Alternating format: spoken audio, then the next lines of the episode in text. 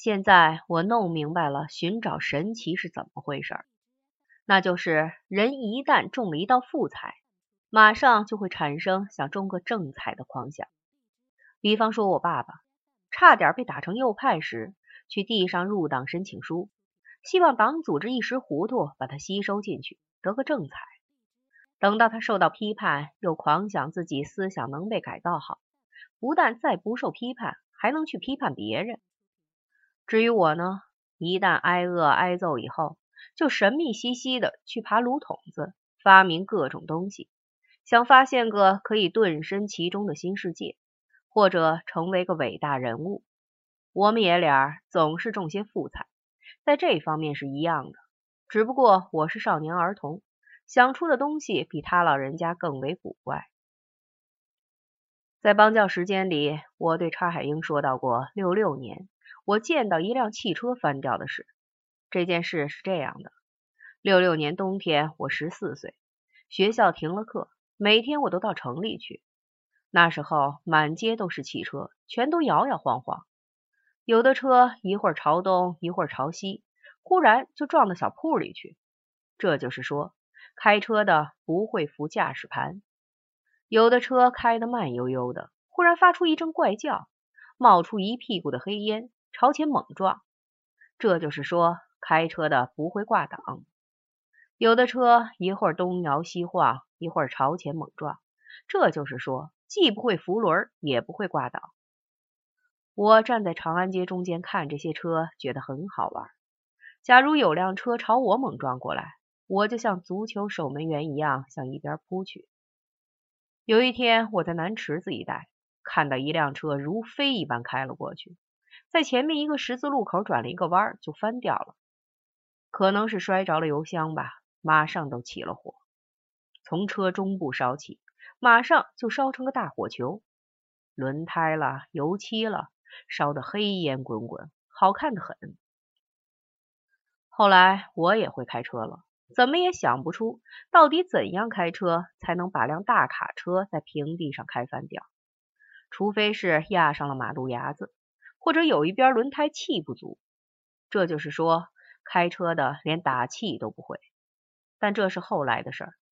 当时我朝翻倒的车猛冲过去，但是火光灼面，靠近不得。过了不一会儿，火就熄了，这说明油箱里油不多。才发现车厢里有三个人，全烧得焦脆焦脆的。假如是烧鹌鹑，这会儿香味就该出来了。顺便说一句，烧鹌鹑我内行的很。这件事儿听得叉海英直恶心，他还说我的思想不对头。好人被烧死了，我一点都不哀痛。凭良心说，我是想哀痛，但是哀痛不起来。哀痛这种事，实在是勉强不出来的。我只觉得这件事很有意思。革命时期对我来说就是个富彩时代，只有看到别人中了比我大的彩，心里才能高兴。除了烧鹌鹑，我还擅长造弹弓。其实说我擅长制造弹弓是不全面的，我热爱并擅长制造一切投石机械。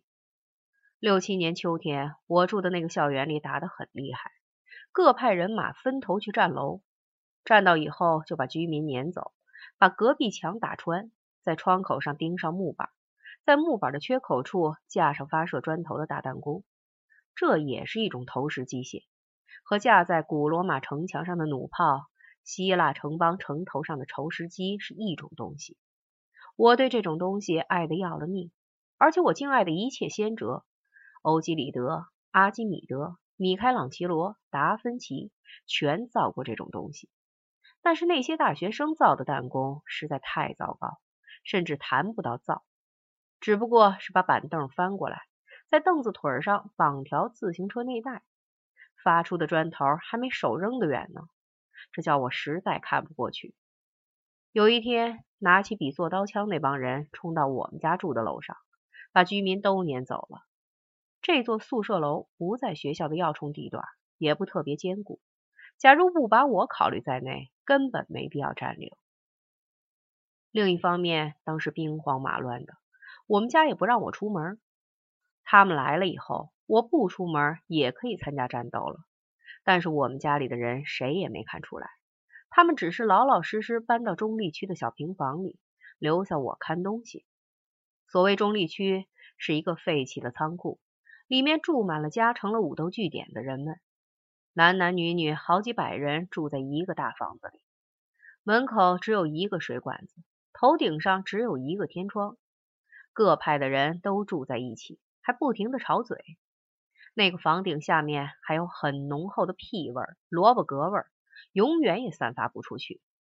我没到那里去住，还留在那座宿舍楼里。后来我就很幸福了。有关这两件事都有要补充的地方。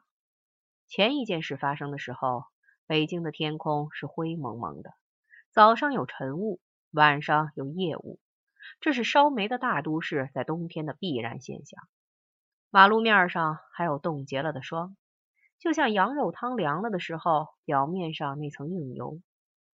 那时候，北京那些宽阔的马路上，到处是歪歪倒倒行驶着的汽车，好像一个游乐园里的碰碰车场。人行道上人很多，挤挤嚷嚷。忽然之间，某个行人的帽子就会飞上天，在大家的头顶上像袋鼠一样跳了几下，就不见了。有人说这是人太多，就有一些不争气的小贼用这种方法偷人家的帽子。但我认为不是这样，起码不全是这样。我有时候也顺手就扯下别人的帽子，把它扔上天，这纯粹是出于幽默感。后一件事发生时，我们那所校园里所有楼上的窗户全没了，只剩下一些黑窟窿，有些窟窿里偶尔露出戴着藤帽的人头来。楼顶上有桌椅板凳堆成的工事，工事中间是铁网子卷成的筒子。那些铁网是原来在排球场边上围着挡球的，据说待在网后很安全，因为砖头打不透。那片校园整个就像个大蟑螂窝。这两个时期的共同支点是，好多大喇叭在声嘶力竭的嚷嚷，而且都有好多人死掉了。但是我一点都不哀痛。我喜欢的时代忽然降临了人世，这是一个奇迹。我们家都成了蟑螂窝，绝不会有人嫌弃我的废铜烂铁。再没有比这更叫人高兴的事了。至于他对别人是多么大的灾难，我一个十几岁的孩子管得着吗？